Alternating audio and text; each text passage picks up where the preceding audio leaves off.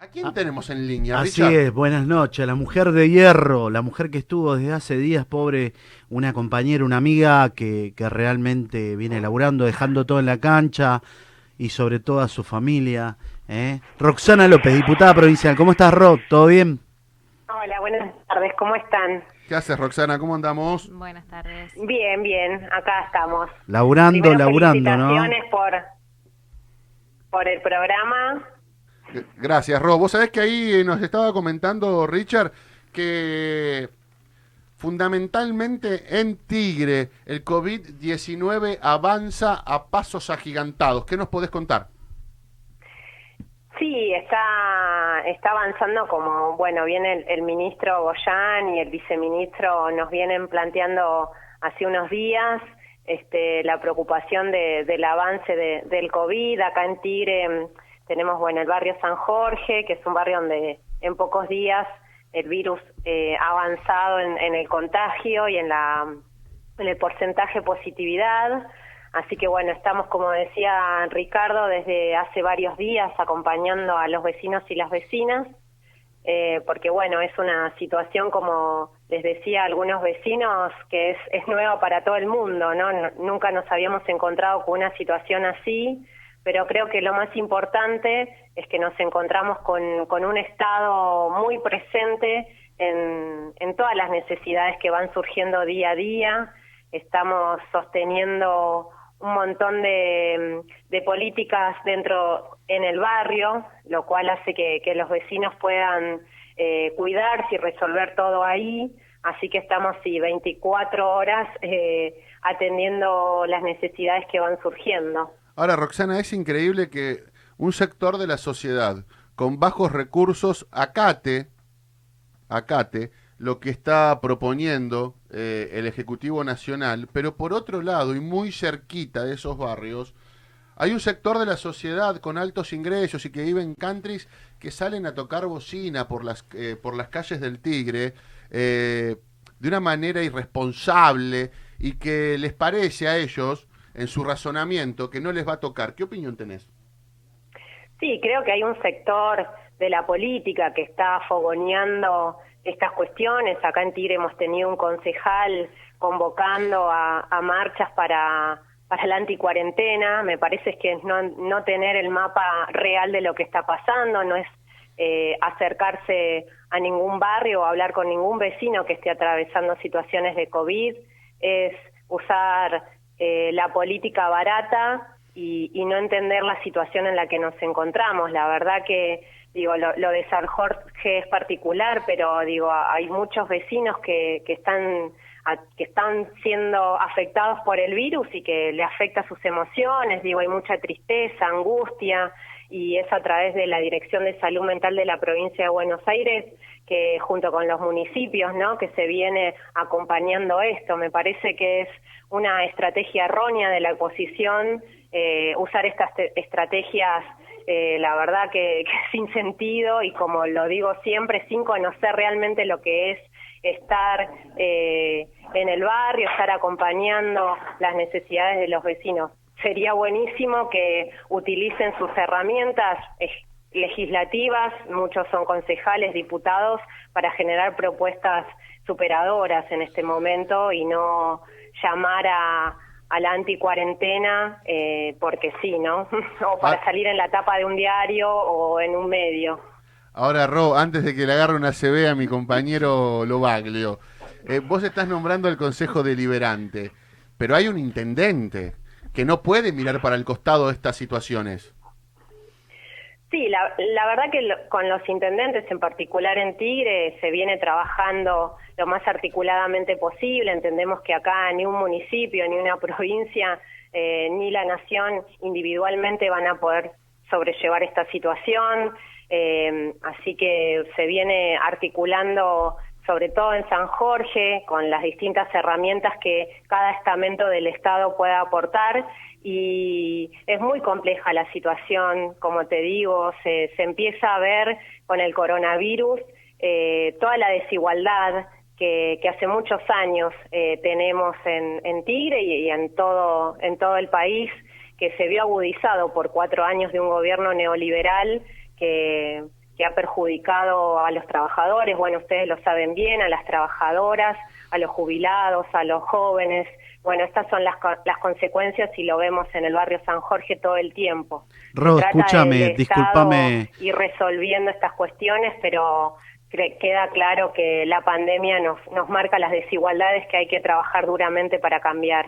Ro, discúlpame. Aparte de, bueno, agradecerte porque nos llamaste y aparte de todo esto, bueno, por la comunicación que tuvimos con vos, quería comentarte que estuve, tuve la suerte de estar con vos el día eh, sábado viendo cómo te desenvolvías y realmente fue, fue impresionante em, la calma que mantuviste en, en una situación complicada porque eh, digamos que los vecinos tienen que resguardarse en su casa, han hecho un perímetro sanitario y donde ustedes eh, proveen, eh, de, asisten a todos los vecinos en, en, prácticamente todo, digamos, alimentos, sanidad, inclusive estuvieron haciendo unos un operativo con el Ministerio de Seguridad, con el Ministerio de Trabajo, con los certificados, hoy estuvieron con funcionarios entregando porque hay gente que que como en todo barrio laburan y bueno, tienen que presentar algún tipo de certificado de sus trabajos.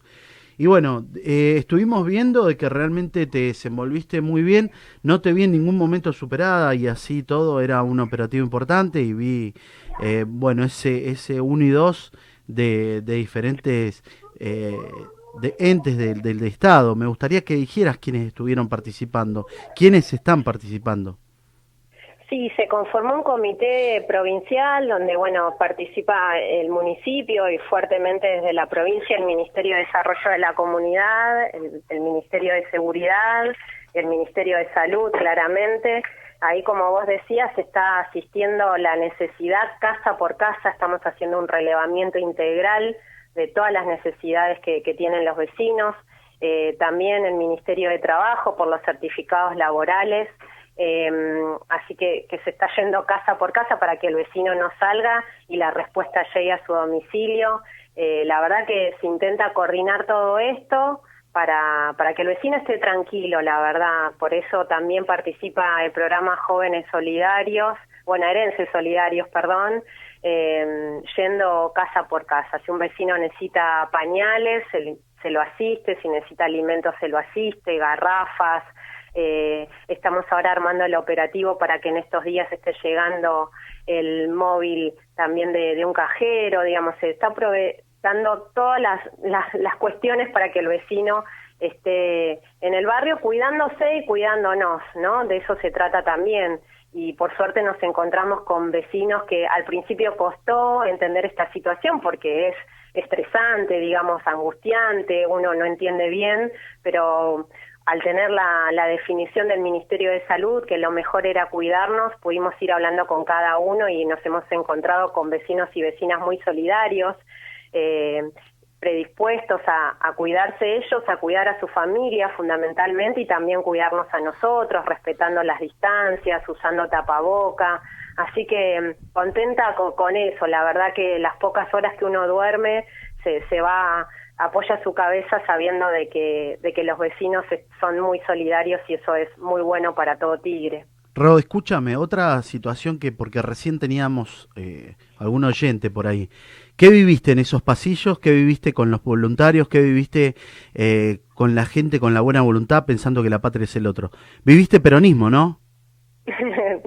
sí, sí, podríamos decir que, que sí, mucha solidaridad, mucho acompañamiento y como te decía, vemos en esos pasillos una desigualdad que se vio muy, muy eh, eh, fuerte. Muy a flor de piel, muy a flor de piel, Ro. Muy a flor de piel, esas son las palabras justas.